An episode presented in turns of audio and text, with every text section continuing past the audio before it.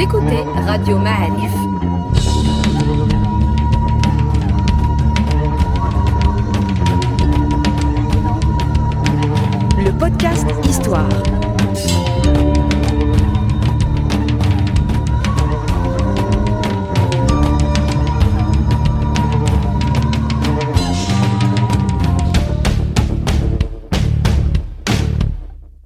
La saison 3 du podcast Histoire vous est offerte avec le soutien de Maroc Télécom. Bienvenue les amis dans Radio Maalif, c'est un nouveau podcast Histoire. On est très très heureux aujourd'hui de recevoir Daniel Rivet. Daniel Rivet est un historien et c'est l'auteur d'un livre monumental qui s'appelle euh, très sobrement L'histoire du Maroc, considéré comme une référence. Et, euh, beaucoup de pages, hein, euh, je vais vous dire à peu près 400, euh, euh, toute, toute l'histoire de notre pays. Daniel Rivet, bonjour. Bonjour. Alors, on va préciser euh, pour les auditeurs que vous êtes à Lyon, en France, et qu'on est à Casablanca, au Maroc. Donc, on utilise euh, des outils d'enregistrement à distance. Et on est très content de vous recevoir dans notre podcast, puisque, je le répète encore une fois, votre livre nous a beaucoup servi pour euh, nous éclaircir un petit peu les idées. Merci. Alors, euh, vous n'êtes pas seulement un auteur, vous êtes aussi un conférencier. Il y a une conférence à vous qui euh, circule sur euh, YouTube où, euh, où vous évoquez euh, comme ça, dès le début de la, la conférence, le côté singulier, exceptionnel du Maroc. Vous parlez même d'une île ou d'un archipel. On, aimerait beaucoup, beaucoup, beaucoup utiliser ce prétexte pour développer ce thème-là d'une insularité ou d'une ou d'une spécificité marocaine. Et, on est très heureux de le faire avec en bénéficiant d'un regard extérieur, un regard étranger qui viendrait se poser sur nous et nous expliquer un petit peu en quoi cette singularité est une chimère ou une réalité. Alors, je préfère le terme de singularité à spécificité et surtout exceptionnalité. Exceptionnalité, c'est rentrer un petit peu dans, dans une imagerie euh, consacrée par le discours officiel, enfin le discours du régime, et euh, euh, je prendrai quelques distances avec cette terminologie. Par contre, singularité, ça, enfin, ça paraît évident à tous les historiens du dehors, je me considère comme un historien du dehors et pas du dedans, même si j'essaye d'aller du dehors dedans. Singularité, ça, ça éclate aux yeux de, tous les gens extérieurs au Maroc, parce que par rapport aux autres pays du Maghreb, c'est le plus berbère, le plus marqué par euh, la présence juive euh, jusqu'à un petit peu au-delà du, du protectorat, jusqu'à au-delà de 1956, par euh, la très forte proportion de personnes euh, qui viennent euh, d'Afrique subsaharienne, enfin les Abides et soi-disant leurs descendants, les Haratin, mais très forte présence aussi euh, dans l'État, les Abides sultanes, enfin depuis Moulay Ismail, et puis très forte présence aussi de la culture andalouse, de la nostalgie de plus forte, je crois, quand même que dans le reste du Maghreb et, du bassin de la Méditerranée, parce qu'il y, a- il y a quand même des juifs, en particulier andalous, qu'on retrouve jusqu'à Istanbul, jusqu'à l'extrémité euh, orientale de la Méditerranée. Et par contre, quand même, là aussi, la singularité du Maroc apparaît, je dirais, dans le fait que euh, c'est le pays qui a été seulement effleuré par la romanité, par la romanisation, par la christianisation liée à, la romanisation, et aussi c'est le pays d'Afrique du Nord qui a été le moins marqué par la colonisation. Enfin, elle a duré 44 ans, euh, 45 ans officiellement, mais dans le sud du Maroc, dans la montagne, elle a duré quoi? L'espace d'une génération. On s'écarte beaucoup du cas de l'Algérie où ça dure 130 ans, en gros, et la Tunisie 80 ans. Donc, moins marqué par la colonisation, moins marqué par la romanisation et plus marqué par la présence des Noirs, des Juifs et puis bien sûr du, fait berbère. Euh, on a l'habitude de, notre côté de la Méditerranée d'invoquer cette singularité sur un point que vous n'avez pas évoqué, sur lequel j'ai envie de, vous entendre, euh, sur la, vieille, la vieille, la vieille présence d'un État. Voilà, nous, euh, quand on, se, présente comme, enfin, on nous présente un Maroc comme quelque chose de, singulier, c'est parce que cet État, alors on peut pas parler de nation, il faut rester euh, cohérent par rapport à par rapport au, au, au concept qui avait lieu à l'époque. On peut pas parler de ça a été un empire, ça a été un pays, ça a été peut-être même pas la même chose, mais en tout cas cet État-là, on, on l'a symbolisé un peu par le Mrzen, euh, était là chez les Allemands ravides. Euh, et n'a jamais euh, disparu. Alors, est-ce que, est-ce que dans cette singularité, vous incluez également cet État? Oui, Oui, je, n'en ai pas parlé, mais il y a une profondeur historique de, l'État au Maroc qu'on ne retrouve pas en Algérie et en Tunisie, où la présence ottomane a occulté euh, les amorces d'État euh, préalables. Là, il y, a, une continuité, enfin, il y a une succession de dynasties, je vous apprends rien, mais il y a quand même une continuité, il y a un enrichissement de l'outillage étatique du Marzen qui, depuis les Almoravides, est, est, très frappant. Et je dirais surtout à partir de l'époque saadienne. Il y a, un cumul d'expériences qu'on sent euh, agir très fortement euh, euh, sur la société. Avec aussi quand même, et alors là on rejoint quand même une perspective plus maghrébine que spécifiquement marocaine, une tension quand même entre la société et l'État, entre le Marzen et les tribus, entre le Marzen et les villes.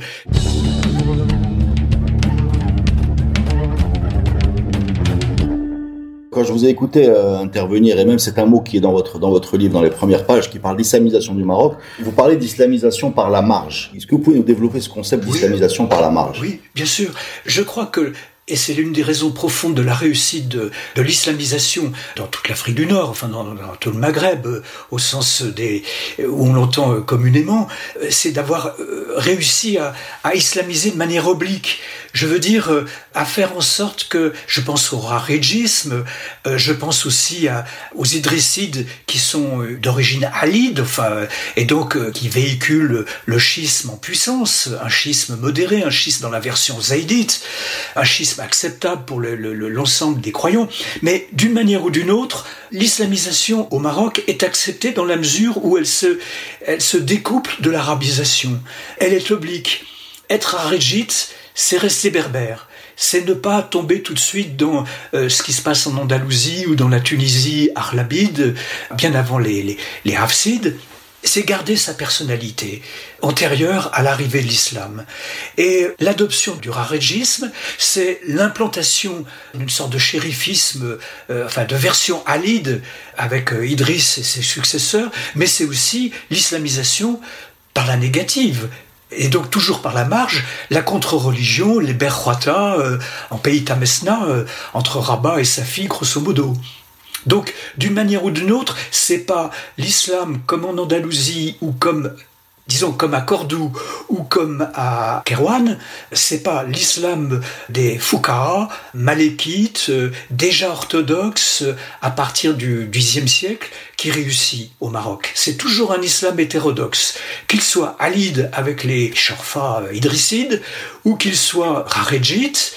Je pense à la principauté euh, de Sigil Massa, qui est un peu la correspondante du, royaume de Taert, donc c'est pas spécifique au Maroc non plus, ou bien que ça soit une contre-religion carrément, enfin un islam purement berbère et, et si j'ose dire, qui décalque l'islam orthodoxe, mais d'une manière tellement euh, hétérodoxe que finalement c'est quand même euh, j'aime pas le mot hérésie parce que c'est un jugement de valeur, mais c'est un anti-islam d'une certaine manière, ou en tout cas un islam complètement à côté de, de l'orthodoxie, chez les Berwata. Moi, j'ai une question déjà très, euh, très simple, très brutale. Quand est-ce que commence l'histoire du Maroc? Ah oui, bien sûr. Alors, c'est peut-être un choix qui pose problème, mais je, je fais démarrer l'histoire du Maroc, l'avènement de l'histoire au Maroc, avec les Idrissides. Ça n'est pas du tout, comment dire, je considère qu'il y a qu'une sorte de, chevauchée euh, héroïque ou fantastique euh, du Maroc de Idriss Ier à, à Mohamed V, euh, voire à M6, comme on dit. Comme il y, a une, il aurait eu, il y avait chez les, historiens français d'il y a un siècle une, chevauchée de, de Vercingétorix à, à Clémenceau ou bien plus tard à, à Charles de Gaulle. Il ne s'agit pas de ça du tout. Mais dans la mesure où pour moi, le Maroc a été très peu romanisé, pratiquement pas christianisé. Les juifs, oui, euh, sont antérieurs à l'islam et déjà beaucoup plus présents que les chrétiens dans le Maroc euh, du deuxième ou troisième ou quatrième siècle après Jésus-Christ. Mais je considère que on peut commencer à parler de Maroc à partir des Idrissides, euh, et des variantes, parce qu'il y, a des possibles dans cette histoire. Il n'y a pas que les Idrissides. Il y a, y a, Noun, il y a euh, Massa, il y a Armat, il y a Noukour dans le Rif oriental. Enfin, je veux dire, il y a des points axiaux dans le Maroc qui ne sont pas que Fès. Alors, excusez-moi, je me fouiller un peu. Et pour moi, le Maroc existe puisque les géographes étrangers au Maroc, qui soient andalous comme El Bekri, qu'il soit palestinien comme Makdizi, qu'il soit égyptien et chiite comme El Akwal, il parle déjà de Maghreb El Aqsa au Xe siècle. Maghreb El Aqsa, de Maroc, enfin de, Maghreb extrême, enfin du Maroc d'aujourd'hui, grosso modo et, qu'il différencie très fortement du Maghreb El Wassat, enfin l'Algérie, et de l'Ifriqiya de la Tunisie. Donc la personnification du Maghreb en trois entités étatico-religieuses est déjà évidente au Xe siècle. Ça ne veut pas dire évidemment que le Maroc existe en soi euh, comme une entité euh, stable, définitive, euh, bien entendu. Donc, en, fait, quand vous faites démarrer l'histoire du Maroc aux Idrissides, vous parlez plus d'une période que d'une dynastie. Voilà, une période plutôt qu'une dynastie, mais quand même, il me semble qu'il y a les ingrédients d'une fondation dans l'acte de Idriss Ier, pas seulement de fonder Walilia, à côté de Volubilis, comme vous le savez, mais dans le récit moitié historique, moitié légendaire qui entoure cette fondation. Rachid, l'intermédiaire, euh, l'esclave, euh, Kenza, et l'alliance avec la femme légitime, l'alliance avec les berbères du coin, euh, les Aouraba, si je me souviens bien.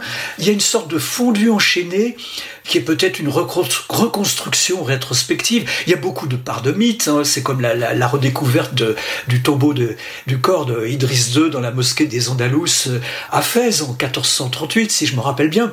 Mais peu importe que ça soit une fiction, dans la mesure où c'est une fiction qui paraît crédible, acceptable pour la majorité des Marocains, et pas seulement un, subterfuge euh, idéologique pour habiller une histoire sainte et, légitime, ça me paraît important. Ça me paraît important. Mais bien entendu, je, considère que, pour ma part, je, je suis pas tout seul, mais il me semble bien que le Maroc, on entend le Maroc d'aujourd'hui en tant qu'entité étatique, je dis pas définitive, mais acceptable, recevable aux yeux d'un historien d'aujourd'hui, il existe avec euh, à la fin des Mérinides, lorsque le Maroc se sépare définitivement de l'Andalousie et que le royaume de Tlemcen s'avère un, verrou qui bloque, avant même l'arrivée des Ottomans, qui bloque définitivement le Maroc du reste du Maghreb. Alors oui, on va arriver à l'arrivée des Ottomans, les, Saadiens, les Mérinides, mais entre les Mérinides et, euh, et Moulay Idriss, il y a, deux dynasties euh, euh, ou berbères ou locales, euh, appelons-les comme on voulait, sont, sont les Almoravides et les Almohades. Et, et dans votre récit, euh, vous, vous, placez un peu l'Andalousie euh, comme une entité à part. Et vous expliquez aussi dans votre conférence que vous ne voyez pas dans les Almohades les, les racines de ce pays-là. C'est-à-dire dans votre esprit, c'est un empire vous l'avez comparé au Saint-Empire germanique, je crois, c'est bien ça Expliquez-nous un petit peu pourquoi, alors que nous, enfin, ce qu'on apprend, c'est que après la, le, départ de Youssef Mtsachfin pour sauver les royaumes, les roitelets andalous, l'Andalousie reportée in fine à, Marrakech, euh, au niveau architectural, il y a une véritable unité entre ce qu'on voit à Marrakech et ce qu'on voit à Séville. Donc, donc pour nous Marocains, pour nous, c'est notre héritage. Et pour, vous avez une vision un peu différente. J'aimerais bien l'entendre en fait. Ah ben, que l'Andalousie soit un pays perdu, une nostalgie, un patrimoine, Touras, comment dire, quelque chose de, de, de, de logé très profondément dans l'imaginaire marocain, et pas seulement dans l'imaginaire, les, toutes les grandes familles andalouses euh, et toutes les généalogies qui marquent une, euh, une émigration de, l'Est qui s'arrête un moment en Andalousie, puis qui rebondit au Maroc euh, lorsque l'Andalousie est perdue. Tout ça, bien entendu, j'en tiens compte. Mais pour moi, le, vous avez employé le mot empire, pour moi, le Maroc est le, noyau dur d'un empire dont on ne sait pas très bien euh, où il va. Il oscille sur un axe euh, vertical du Sahara euh, profond, des profondeurs du Sahara jusqu'à l'Andalousie et sur un axe, je dirais, horizontal, en allant à l'est jusqu'à la Libye, pratiquement. Enfin, j'admets volontiers que le Maroc a, a, subi, enfin, a reçu une empreinte très forte des Almoravides, et ça c'est le sud, la présence du sud dans l'histoire du Maroc, et des Almohades, et ça c'est, je dirais, plutôt la présence de l'idéologie dans la construction euh, du Maroc. Ils ont été très importants, mais ils produisent des synthèses qui dépassent le Maroc, ils vont au-delà du Maroc. Donc je pense pas que c'est un peu comme Ibn Khaldoun que s'approprie aussi bien euh, né à Murcie entre parenthèses que s'approprie les Tunisiens sous prétexte qu'il a été à Tunis, les Algériens sous prétexte qu'il a il a fait une sorte de stage sabbatique, euh, je sais plus dans quelle à Taher, je sais plus enfin dans quelle partie de de la steppe algérienne, et puis les Marocains, enfin je veux dire, euh, il a été en Égypte il dépasse euh, l'endroit où il est né. Je dirais c'est la même chose pour les Almohades et les, Almoravides. Simplement, je crois que dans mon livre, je dis avec, euh, avec euh, force, j'espère, que les Almohades, c'est quand même une construction qui a été imposée, idéologique, qui a été imposée, une sorte de totale religion, et que les Marocains ont échappé à la dureté de cette orthodoxie surimposée par les saints. C'est la grande époque des saints, ils sont merveilleux ces saints. Quand euh, raconté dans El, Tadili, par exemple, quand il y en a un qui dit Dis-moi ce qu'il y a dans ta tête, c'est-à-dire un, un, fidèle, euh, on est déjà dans la psychanalyse, en tout cas on est dans, les directeurs de conscience. Je, m'écarte un peu du sujet, mais c'est pour ça que qu'il y a un Maroc officiel un Maroc impérial, un Maroc inthédique, étatique, et puis il y a un Maroc des profondeurs, un Maroc des gens, j'ai essayé de tenir les deux bouts. Non, mais vous n'êtes pas hors sujet, vous êtes dans le sujet, puisque quand vous parlez des Zaouïas, du culte des saints, euh, vous avez dit dans votre conférence, c'était sans doute le, pays, enfin bon, encore une fois, faisons attention aux anachronismes, mais le pays où il avait eu le plus d'impact dans la profondeur de la société, en termes de tissage, euh, y compris géographique, et qu'il a toujours été, euh, comme vous dites, soit un contre-pouvoir selon l'Aloui par rapport à, au soit euh, enfin en tout cas quelque chose qui était mobilisable également dans les dans les grands dans les moments euh, où, où, où, l'entité dont on parle était mise en danger. Je pense au Saadien et au Mahazin. Euh, Parlez-nous un petit peu de ces zaouïas marocaines. Comment vous les voyez vous euh, Alors de là, je, là, je me réfère à, à Abdallah euh, Laroui parce que c'est c'est c'est un morceau central dans dans sa vision de l'histoire du Maroc, que ça soit dans l'histoire du Maghreb ou dans dans le sa thèse consacrée au nationalisme marocain, qui est en fait une histoire du 19e siècle. Et puis c'est aussi un morceau de choix dans l'intérieur du Maghreb de, Jacques Berck, et puis c'est Abdallah Hamoudi, enfin je veux dire, tous les grands euh, chercheurs en sciences sociales sont passés par la Zaouia, alors je me sens un peu intimidé. Je vais plutôt les répéter, j'ai pas de vision très personnelle. Sur les Almohades, c'est plutôt personnel ce que j'ai dit, mais j'aimerais bien lire Guirgat parce que je sais que c'est fondamental, et je l'ai pas encore fait. Mais sur la Zaouia, ce qui me semble très important, c'est le glissement de la sainteté individuelle à l'époque du XIIe, XIIIe siècle, ces saints de Tadili, du tasawuf, du soufisme, une individuation du croire d'une extraordinaire modernité, et puis en même temps, on n'est pas loin des ordres mendiants, de François d'Assise, enfin, que de recoupements on peut faire et combien l'histoire du Maroc à l'époque vibre à l'échelle de toute l'histoire euh, de l'Occident euh, chrétien et musulman. Bon, ça c'est un point de départ. Ensuite, il y a les, grands saints qui vont tenir, qui vont aider les Marocains à passer le, cap des invasions euh, portugaises et espagnoles. C'est El Jazouli par exemple, sur la lancée de euh, Ibn Machiche et, et euh, Chadili. C'est un peu des raccourcis que je fais, c'est trop rapide. Mais ensuite, il y a les Chorfas, donc on commence par des saints individuels, ensuite des saints qui sortent de leur arène mystique euh, très fermée, qui vont au peuple, qui vont à la foule, qui sont des conducteurs de foule. Le Jazouli en est un, prototype. Et puis ensuite, quand même, les Chorfas avec les Saadiens. Et puis, la Zaouïa, elle s'installe vraiment au Maroc à partir du XVIIe, XVIIIe siècle. Les saints antérieurs ne fondent pas de Zaouïa. Les grandes Zaouïas, c'est à partir du XVIIe, XVIIIe. C'est compliqué, hein, cette espèce de triade saint avec des levées maraboutiques à partir de l'époque qui précède immédiatement les Saadiens, Chorfa, XVIe siècle, et puis ça continue évidemment avec la dynastie alawite, et puis la Zaouïa, qui est plutôt une direction spirituelle une tarika, hein, une méthode d'élévation euh, vers Dieu par étapes, délivrée par le, directeur du courant euh, mystique, que ce soit la Wedzania, que ce soit la, la Tijaniya, les Darkawa, etc., etc. Mais la Zawiya, je crois que c'est très important pour comprendre comme vous dites, le tissage, je reprends votre expression, de la société marocaine à partir du XVIIe, XVIIIe siècle. C'est-à-dire c'est à la fois un établissement de redistribution des biens, une fonction économique centrale, mais un instrument de socialisation. L'éducation, la civilité que les étrangers ont, toujours trouvé chez les Marocains est forgée dans les Aouïas. Donc les Aouïas ont été, ont fabriqué de la société. Je dis pas toute la société, mais, du social, de la société. Mais les Aouïas ont été, ont aussi un instrument de technologie qui a été euh, récupéré par l'État. L'État, le Marzens, contrôle le pays profond par les Aouïas. Euh, typiquement la Ouedzania, pas de sultan chez nous, mais pas nous sans les sultans, enfin, un, un droit d'arbitrage. Tamgrout aussi est typiquement euh, au croisement entre la Seiba et, et le Marsen. Donc euh, tout ça est évolutif, tout ça c'est par glissement, par chevauchement, par altération, par recomposition.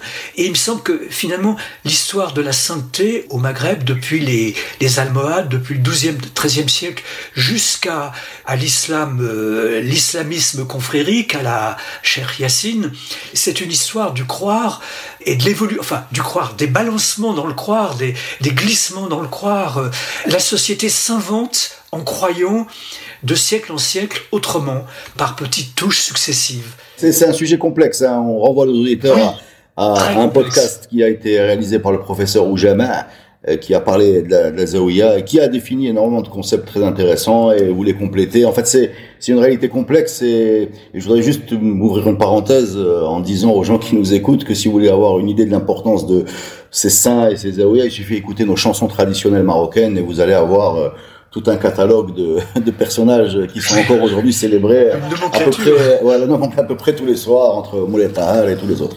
Euh, Brahim, enfin bref. Euh, les gens qui connaissent notre musique ont compris le message.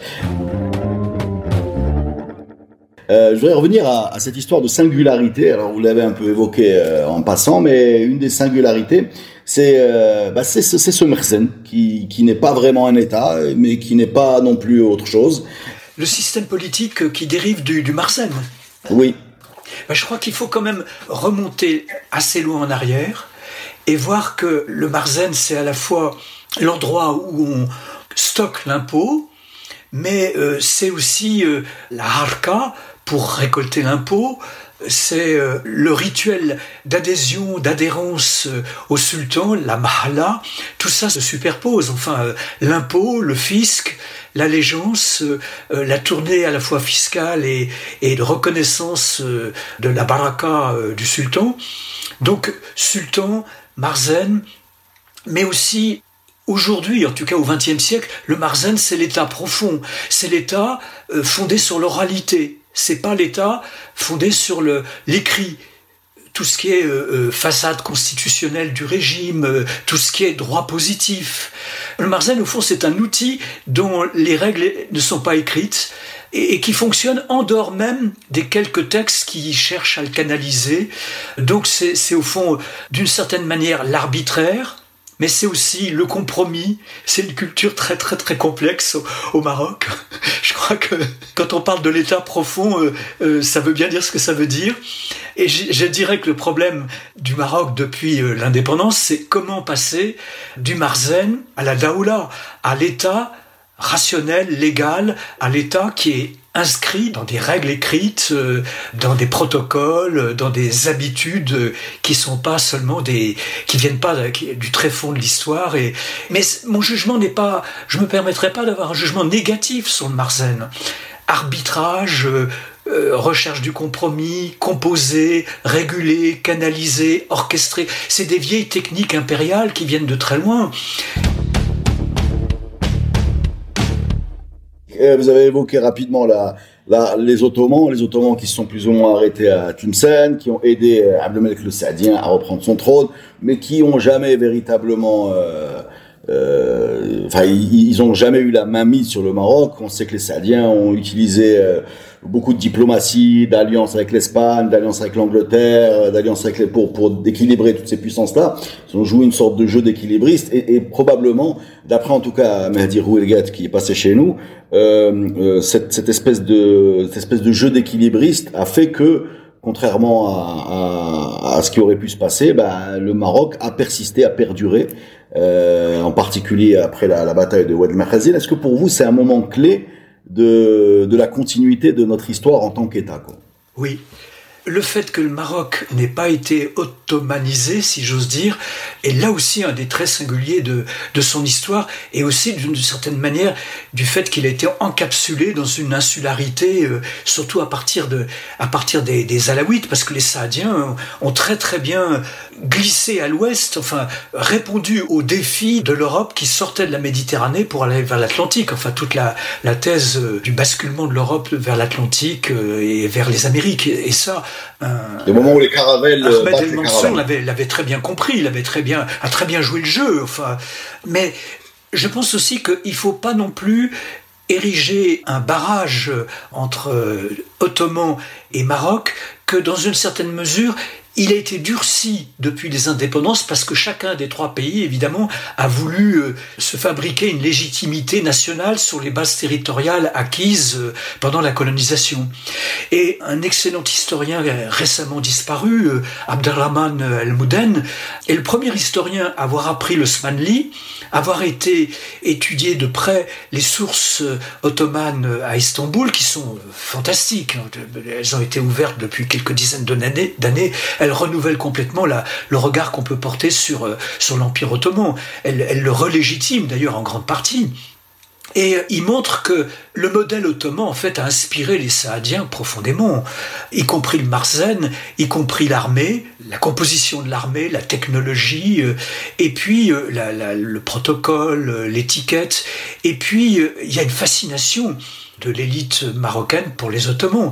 Et on va la voir réapparaître euh, au XIXe siècle, avant même la mission militaire ottomane qui a peut-être pas joué un rôle fondamental euh, avant 1914. Tous les regards se tournent quand même au Maroc de tous ceux qui pensent, qui réfléchissent, qui sont au courant, qui voient au-delà de l'horizon tribal, au-delà de l'horizon confrérique. Le modèle des Tanzimat et de la modernisation défensive euh, ottomane a quand même eu une grande influence au Maroc. Alors évidemment, il y a des traits, il y a une anthropologie au Maroc qui est spécifique quand même, enfin qui est singulière. C'est l'exemple du thé. Je renvoie aux, très beaux travaux de Abdelhad Septi et Larsassi, son prénom brusquement m'échappe. Mais là, euh, café, thé, il y a bien une frontière. C'est incontestable. Le Maroc est quand même bien à part, mais il ne faut pas euh, abattre une cloison étanche entre le Maroc et l'Empire ottoman. Oui, on a, on a compris euh, l'influence culturelle, l'influence militaire, l'influence euh, du grand empire euh, musulman de l'époque, donc les, les, pèlerinages, la rila, la tradition de d'écrire le voyage à la, qui est quête du savoir et quête du sacré. Enfin, il y a quand même beaucoup de d'interrelations. C'est pas la muraille de Chine, si, si je puis employer un cliché. Mais en même temps, c'est pas la muraille de Chine, on l'a bien compris et, on l'a senti. On a même un podcast sur Ahmed Mansour. On, on comprend comment euh, lui et son frère, qui ont passé plusieurs années dans l'Empire ottoman, ont, ont, pris, ont pris beaucoup de choses pour s'en inspirer chez nous au niveau de l'armée, etc. Mais on, comprend aussi que, que ce 17e, 18e euh, crée une sorte d'insularité. Voilà. Euh, on a également un podcast où on nous raconte euh, que sous la pression de l'armée napoléonienne, enfin, il s'est passé beaucoup de choses qui ont fait que le Maroc s'est un peu renfermé sur lui-même. Et, et, et l'insularité dont vous parlez, elle, elle, prend fin au temps colonial, enfin au temps précolonial euh, où on voit arriver, alors là, énormément d'auteurs français en particulier qui nous décrivent. Et, et là, pour nous, Marocains, c'est savoureux. Alors j'ai envie de lire un petit bout de, de ce livre qui parle de nous. Alors euh, c'est au début du siècle, un militaire. Donc il arrive dans un cadre militaire et quand il parle d'histoire, il parle d'une histoire encombrée d'esclaves, de courses, de renégats, de caïds sanguinaires, de langoureuses princesses prisonnières au gynécée. On parle d'une histoire de violence, de passion, prise en les eaux du harem et le sang des martyrs, au cœur d'une géographie hostile, d'une contrée en main, en droit impénétrable. C'est là où euh, on se rencontre. Alors si on fait le, le, le, filtre un petit peu du côté... Euh, du côté, j'ai envie de dire, presque touristique avant l'heure de, de ce qu'il décrit, les femmes, les harems, etc., on est quand même devant un, un, choc des civilisations hein, dans ce début du XXe siècle, quand, la, quand, les, quand les, les, les Français débarquent. Oui, oui, il y a une, une imagerie euh, qui fait du Maroc, euh, on se le rappelait au téléphone l'autre jour, un Tibet aux portes de l'Europe, euh, un pays fermé, un pays complètement replié sur lui-même, un pays figé, et dont on goûte l'archaïsme. Et Pierre Loti va même jusqu'à souhaiter qu'il ne soit pas colonisé et qu'il qui, qui, qui, reste lui-même impénétrable, enfermé sur lui-même, sur sa tradition. Et incontestablement, c'est une chose, c'est une réalité que quelqu'un comme Lyotet a, a très bien compris, avec laquelle il a joué. Il a flatté les Marocains d'une certaine manière. Il les a enfermés dans cette insularité. Et c'est tout l'art du protectorat, d'ailleurs, d'une certaine manière, d'avoir essayé de d'empêcher le Maroc de se rouvrir sur euh, la Nahda, sur la Renaissance orientale, sur euh, les grands courants mondiaux. Et il n'y est pas arrivé, bien sûr. Mais il y a une sorte de stylisation à l'époque du protectorat des Marocains comme euh, archétype des musulmans d'autrefois, fiers de leur tradition, orgueilleusement installés dans, dans, dans un islam qui est peut-être vieillot, mais qui est respectable, un pays euh, où il y a encore euh, beaucoup d'auteurs maroc français, en tous les cas, insistent sur la politesse des Marocains sur euh, leur savoir-vivre, porteur d'un savoir-être.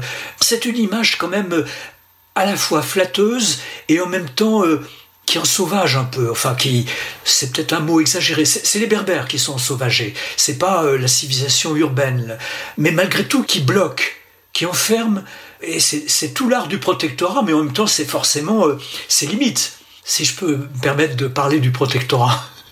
Non, non, mais bien sûr, justement, c'était la question suivante. Alors, ce protectorat, il est un peu spécial. Euh, dans, dans l'étendue des, des, terres qui ont été colonisées par les Français, les Anglais ou, euh, euh ou les Espagnols sous différentes formes, la forme qu'on a eue chez nous, elle est un petit peu spéciale, justement, parce que, alors, est-ce que tu un goût personnel de Lyoté qui a, qui a goûté le pittoresque de ce qu'il a découvert? On sait que c'était un homme qui refusait la République, qui était un peu monarchiste, y compris euh, dans ses convictions personnelles, à part le Maroc. On sait que c'est quelqu'un qui est tombé, euh, j'ai envie de dire, amoureux du côté euh, comme ça insulaire, hors du temps. Euh, et, et, ça a donné, euh, il a forgé les premières années du protectorat, il est parti en 1925, je crois, de 1912 à 1925. dans quelle mesure cette période coloniale euh, et en, je, je, complète en disant que quand il part en 1925, le Maroc n'est même pas entre guillemets pacifié selon le vocable français, vu qu'on a encore Bougaffel qui va et, et le Rif qui n'est pas qui n'est pas sous contrôle. Dans quelle mesure ses choix personnels, ses goûts personnels, fait de renforcer le Merzen, de réaffirmer la, la, puissance du sultan au moment où elle était, euh, euh elle traversait une très mauvaise période. Dans quelle mesure euh, cette, euh, cette période coloniale marocaine, elle, elle, elle est spécifique? Mais je pense que, avant même de parler de Lyotek, il, faut bien relever que la colonisation au Maroc est tardive.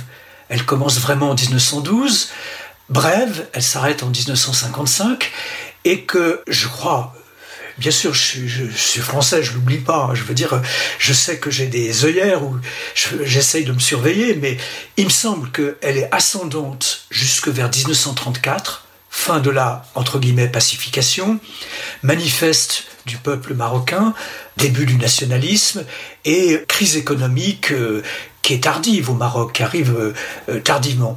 Et qu'ensuite c'est une, lente descente et puis une décomposition à partir de 1953 et, du changement de, souverain. Alors, le coup de patte de, de enfin le coup de patte, l'apport de Lyoté, c'est d'avoir sauvé la monarchie elle était en perdition en 1912. En tout cas, la dynastie. Mais peut-être même la monarchie, d'une certaine manière, lyotait centralisation, mais aussi euh, invention d'un ancien régime, stylisation des Marocains, euh, le décor, euh, la phraséologie, l'imagerie, etc. Enfin, ça me paraît, ça quand même, ça quand même assez bien réussi. La preuve, c'est que la monarchie est toujours là.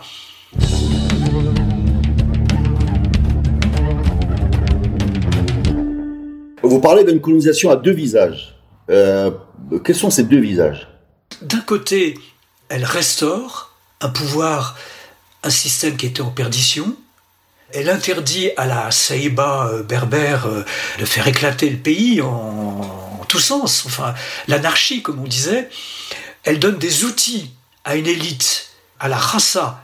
On retombe dans la stylisation, mais une stylisation qui est faite à partir de données quand même marocaines à l'élite Fassi et Herbati, et souvent andalouse, hein, grande famille andalouse euh, à Rabat en particulier, avec les collèges de Moulay Idriss et de Moulay Youssef, pour se s'auto-moderniser, s'auto, euh, comment dire, euh, enfin, s'orientaliser, mais d'une manière moderne, d'une manière avec la, une sorte d'équilibre entre la, culture française et, la culture arabe de la Renaissance, de la Nahda, mais des outils aussi, l'armée, bon sang, les phares, euh, s'il y a quelque chose qui a été euh, vraiment un outil créé par, euh, par le protectorat, c'est les, les, phares, c'est l'armée, qui reste quand même le sature du régime, et qu'il a été, au moment de l'indépendance, un gouverneur sur deux, c'est un officier. En 56, 57, j'avais fait le calcul, avec euh, aussi euh, une bureaucratie euh, qui a quand même une certaine efficacité, avec des expériences de modernisation dans le domaine de l'agronomie, dans le domaine de la recherche minière, la cartographie qui est excellente, la projection de l'hygiène, enfin, il y a des outils, si vous voulez. Et quelqu'un comme Jacques Berck l'avait très bien vu en disant que le premier protectorat, jusqu'au début des années 30, c'est-à-dire quand même au-delà de l'IOT, avec l'IOT, il ne s'arrête pas, euh, est dans une poussée ascendante parce que, incontestablement, il crée des outils de modernisation. Et puis, un versant bien sûr négatif, d'abord, cette affreuse guerre de conquête qui fait moi, j'avais, j'avais, je pensais qu'il y avait 100 000 morts, mais il y en a peut-être, il y en a sans doute beaucoup plus. Je, suis incapable de, reprendre ces calculs. Euh, mais cette guerre qui s'arrête seulement en 33-34 dans le Haut-Atlas oriental et dans, l'Anti-Atlas, a été terrible, terriblement coûteuse en, en pertes humaines. Et puis, euh, le visage policier du protectorat, surtout à la fin, bien sûr. Donc euh, pour moi c'est ça le double visage. D'un côté euh, la lutte contre les épidémies, la direction de la santé, la prise de conscience de certains problèmes, des outils pour euh, s'auto-moderniser. Et puis de l'autre côté une centralisation qui va dans le sens de l'armée, la police, le pouvoir, le renforcement du pouvoir, le désarmement de la société qui n'est pas seulement instrumental mais, mais, mais qui est dans la tête des gens. La société était plus forte que l'État avant 1912 c'est toutes les, variations qu'on pourrait faire sur la notion de saïba. L'État est plus fort que la société jusqu'à aujourd'hui. J'ai une dernière question à vous poser. Alors, je sais que vous avez enseigné à, Rabat, je pense, c'est bien ça, vous avez ah enseigné à Rabat. Mais on est quand même euh, impressionné par l'investissement que vous avez mis dans cette histoire du Maroc.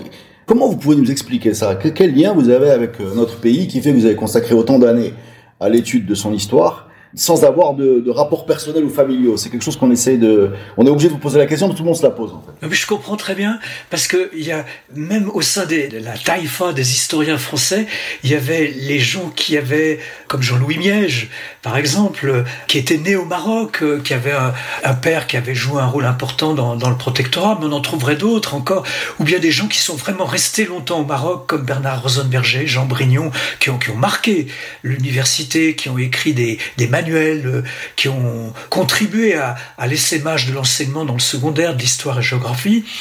Moi, c'est l'expérience de la coopération. Je voulais pas faire mon service militaire dans l'armée qui avait très mauvaise réputation à cause de la guerre d'Algérie en 1967. Donc, euh, je suis parti en coopération. J'ai failli partir au Mexique parce que l'officier recruteur m'a dit euh, on manque de gens à Mexico. C'était le moment où le général de Gaulle avait dit que le Mexique c'était la, latinité, euh, la francophonie, etc., etc. Et finalement, je me suis retrouvé au Maroc, tout à fait par hasard à la faculté parce qu'il manquait d'un assistant et ils savaient pas comment choisir l'assistant. Ils ont pris le dernier agrégé. Mais j'ai eu un coup de bol. J'aurais très bien pu partir dans un lycée, faire deux ans et rentrer en France. Je suis resté une année de plus.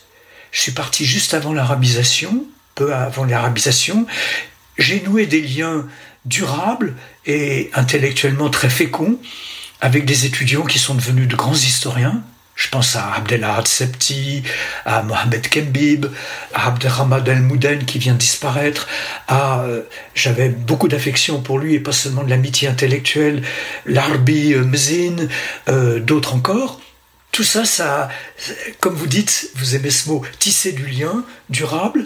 J'ai été dans des actions intégrées entre universités, euh, françaises et marocaines, Moulay Abdallah euh, à Fès, euh, Mohamed V à Rabat. Je suis retourné périodiquement au Maroc, mais je me considère pas comme un, enfant du Maroc. Enfin, comme j'ai toujours depuis la France été dans, le Maghreb, si vous voulez. Je n'ai pas de prétention à, à dire je connais l'histoire du, monde musulman de Jakarta à, Dakar, bien que ça me passionne. Hein. Je veux dire, je, me balade, hein. je suis quand même vagabond, mais j'ai un lien très fort avec le Maroc, mais j'aime aussi beaucoup la Tunisie l'Algérie. J'ai des amis euh, à Lyon algériens, beaucoup de Kabyles. Autrement dit, j'ai un lien privilégié avec le Maroc, mais que je ne sépare pas des autres pays du Maghreb. Je me sens transmaghrébin, si vous voulez, et européen. Je me sens pas d'une nation et d'un pays en particulier, même si je sais que je suis français et lyonnais, bien entendu. Je ne vais pas le nier. Heureusement, en tout cas, vous n'êtes pas parti au Mexique. On n'aurait pas eu de raison particulière de vous inviter dans ce podcast. C'est les hasards. C'est pour ça qu'il ne faut pas se croire prédestiné à un rôle. Le, la contingence. Ce que j'ai quand même voulu dire, c'est que les Marocains et marocaines bien sûr sont des gens très attachants et, et que affectivement euh, quand je prends l'avion de la Royal Air Maroc parce qu'il n'y a pas Air France. Donc je dis la Royal Air Maroc à Lyon pour Casablanca, je me sens au Maroc parce qu'il y a une majorité de gens et c'est pas ils vont pas au club Méditerranée, ils vont à Casablanca. Je me sens déjà au Maroc et il y a une chaleur humaine extraordinaire. Extraordinaire. notre tribalo-narcissisme vous, vous remercie. et merci beaucoup pour cette interview passionnante. Merci aussi à vous d'avoir été me chercher dans mes, mes coteaux de, de Lyon.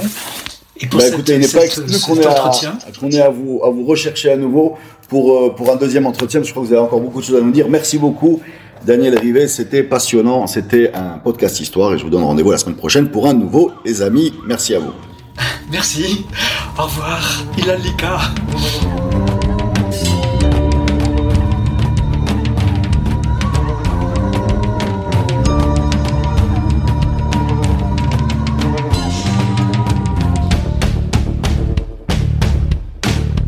La saison 3 du podcast Histoire vous est offerte avec le soutien de Maroc Télécom. Maroc Télécom, un monde nouveau vous appelle.